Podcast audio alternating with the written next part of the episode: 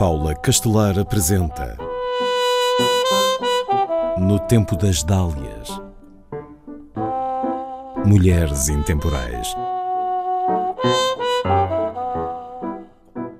Foi escritora, jornalista, ilustradora, artista plástica, crítica de arte e tradutora preferindo fazer traduções de livros de menor qualidade, pois sentia-se mais livre ao traduzi-los. Considerada uma das vozes mais originais da literatura lusófona, foi aclamada pela crítica literária brasileira e recebeu vários prémios. Elvira Vinha nasce em 1947, no Rio de Janeiro. O seu gosto pela literatura começa cedo. Quando tem nove anos, os pais oferecem à irmã uma bicicleta e querem dar-lhe algo de valor equivalente. Elvira escolhe receber o valor em livros. Estuda na Alliance Française. O hábito de frequentar bibliotecas ficou-lhe dos tempos em que ia para a biblioteca daquela escola francesa. Manteve esse costume toda a vida, pois considerava ser mais proveitosa a leitura feita num espaço público do que no conforto do seu sofá. Por isso mesmo, nos vários lugares onde morou, frequentava uma biblioteca próxima. Numa entrevista dada em 2011, a escritora diz a esse propósito: a leitura não é exatamente um lazer, embora também o seja, mas uma possibilidade de atrito, de fricção. E para Elvira Vinha, isso era possível apenas se estivesse fora da sua zona de conforto.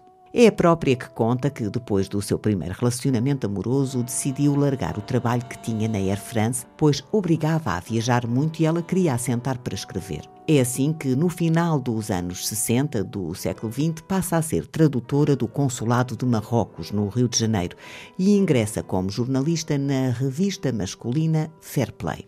Enamora-se do seu chefe, Eduardo Prado, e vão morar juntos. Algum tempo depois, são ambos demitidos da revista. Está-se em plena ditadura. Não é fácil conseguirem trabalho como jornalistas e mergulham de cabeça num novo projeto. Criam duas editoras, uma de livros e outra de revistas. Ainda na década de 60, publicam A Pomba, uma revista marginal literária. Depois de nascer a sua filha, durante a década de 70, escreve uma série de livros infantis. A personagem principal é o terrível Asdrúbal, que a autora descreve como um monstro fascista que não presta. Como o livro era para crianças, não estava sujeito à censura, o que lhe dava uma maior liberdade. Continua a estudar durante os anos 70. Forma-se em literatura na Universidade de Nancy, em França, em 1975 e torna-se mestre em comunicação na Universidade Federal do Rio de Janeiro em 1979.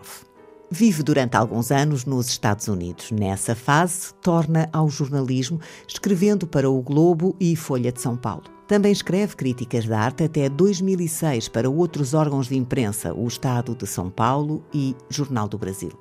Durante a sua carreira literária, Elvira Vinha assina romances, contos e livros infantis e juvenis. É premiada como escritora, mas também recebeu um prémio Jabuti como ilustradora sempre levou muito a sério o seu trabalho de ilustração. Nunca aceitou repetir em desenho o que estava no texto, fazer ilustração decorativa ou ilustrar livros que não apreciasse. Teve de ilustrar livros seus por uma questão de necessidade, mas não gostava de o fazer. Preferia escrever romances em vez de contos. Gostava de partilhar um tempo mais longo com as personagens. Numa entrevista ao Jornal Público em 2013, revelou ter uma obsessão por Camões, tendo-o citado, sem aspas, no seu livro Coisas que os Homens Não Entendem. Na mesma entrevista, dizia que a sua escrita era muito trabalhosa, que reescrevia várias vezes, que escrever era muito difícil. Morreu aos 69 anos em 2017, num hospital de São Paulo, onde se encontrava internada há alguns meses devido a um cancro manteve em segredo a doença da qual sofria desde 2012, para que isso não a prejudicasse em termos profissionais. No tempo das Dálias, em parceria com o MIMA, Museu Internacional da Mulher.